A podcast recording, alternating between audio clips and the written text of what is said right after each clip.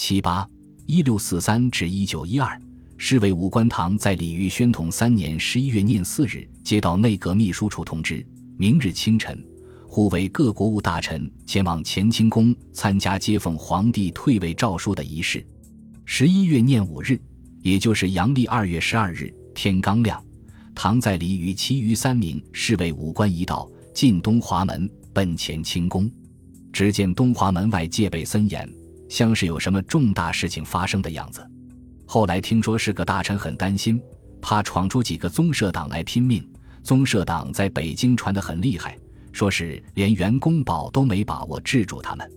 到了乾清宫宫门内东南角的长廊上。国务大臣们都已经到齐。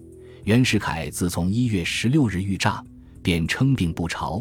内阁交胡惟德带领十名国务大臣中，满人有度支大臣邵英，工农商大臣西彦，礼藩大臣达寿，汉人有外务大臣胡惟德，民政大臣赵秉钧，陆军大臣王士珍，海军大臣谭学恒，学部大臣唐景崇，司法大臣沈家本。游船大臣梁士仪，养心殿里就这么十位袍帽顶戴的大臣，四名军装军刀的武官。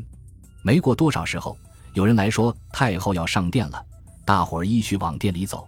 大臣们走到离宝座一丈的地方，面向宝座，横列一行排开。四名侍从武官站在他们身后，两名太监走了出来，分站两旁，像京剧里打旗儿的。隆裕太后带着小皇帝出现了，唐在里也顾不得什么天颜不天颜，从两位大臣的肩膀之间望过去，仔细看了看小皇帝。他后来记到，溥仪生得很清秀，只是看上去天庭虽还饱满，口鼻生的破劲，下颌尖促。我心里就想，这个小皇上到底不是个福相。辛亥前后，我所亲历的大事。唐在里有机会细看小皇帝，还发此大逆不道之想，全因当日臣下没行三跪九叩的大礼，而只是由胡惟德带领着向皇上、太后三鞠躬，这是商量了好些回才定下来的。所以龙玉也不吃惊，宣统可能有些奇怪，但他没说话。隆裕落座之后，与胡惟德自然有一番早经设计好的对话。隆裕的大意跟训位诏书一致。就是说，希望全国老百姓早一天得到安顿，国家早一天得到统一，过太平日子，不打仗。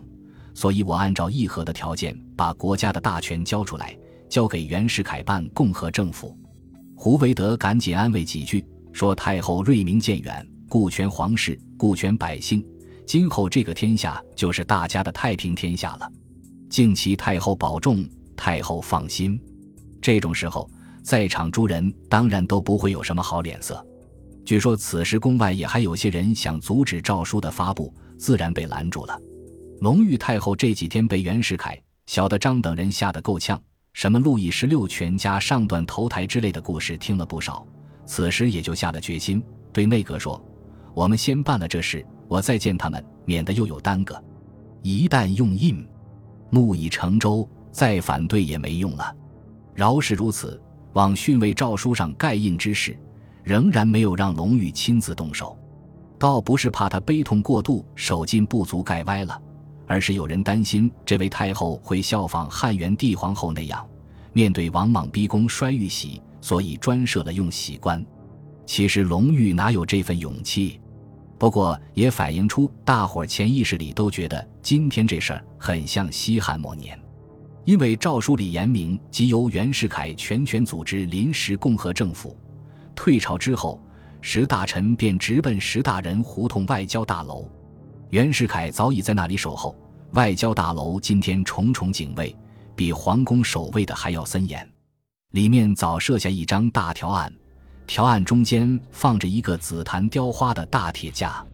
大楼内外人很多，但静静的都没有声息。石大臣站在上首，袁世凯站在下首。袁世凯深鞠一躬，胡惟德将诏书递过去。袁世凯并未宣读，只是将之放在大铁架上。胡袁两人谈了两句，仪式结束。当天晚上，袁世凯在外交大楼剪了辫子。据说在剪的时候，袁自己不断哈哈大笑，谈话中显出异乎寻常的高兴。在袁的一生中，如此感情外露，似乎是唯一一次。第二天，各家报纸都发表了诏书全文。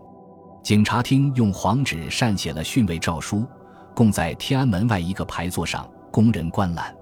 辛亥年的最后几天，皇城内三殿与社稷坛都对外开放，任人游览，不收门票。不过游社祭坛的人多，进皇城开眼的人少，龙旗都收起来了。北京人还不是太清楚训位意味着什么，不过至少是不打仗了，马上就是年关，愁云惨雾了四个月，强行挤出一丝喜庆来，逛逛未曾去过的社稷坛、太和殿也是好的。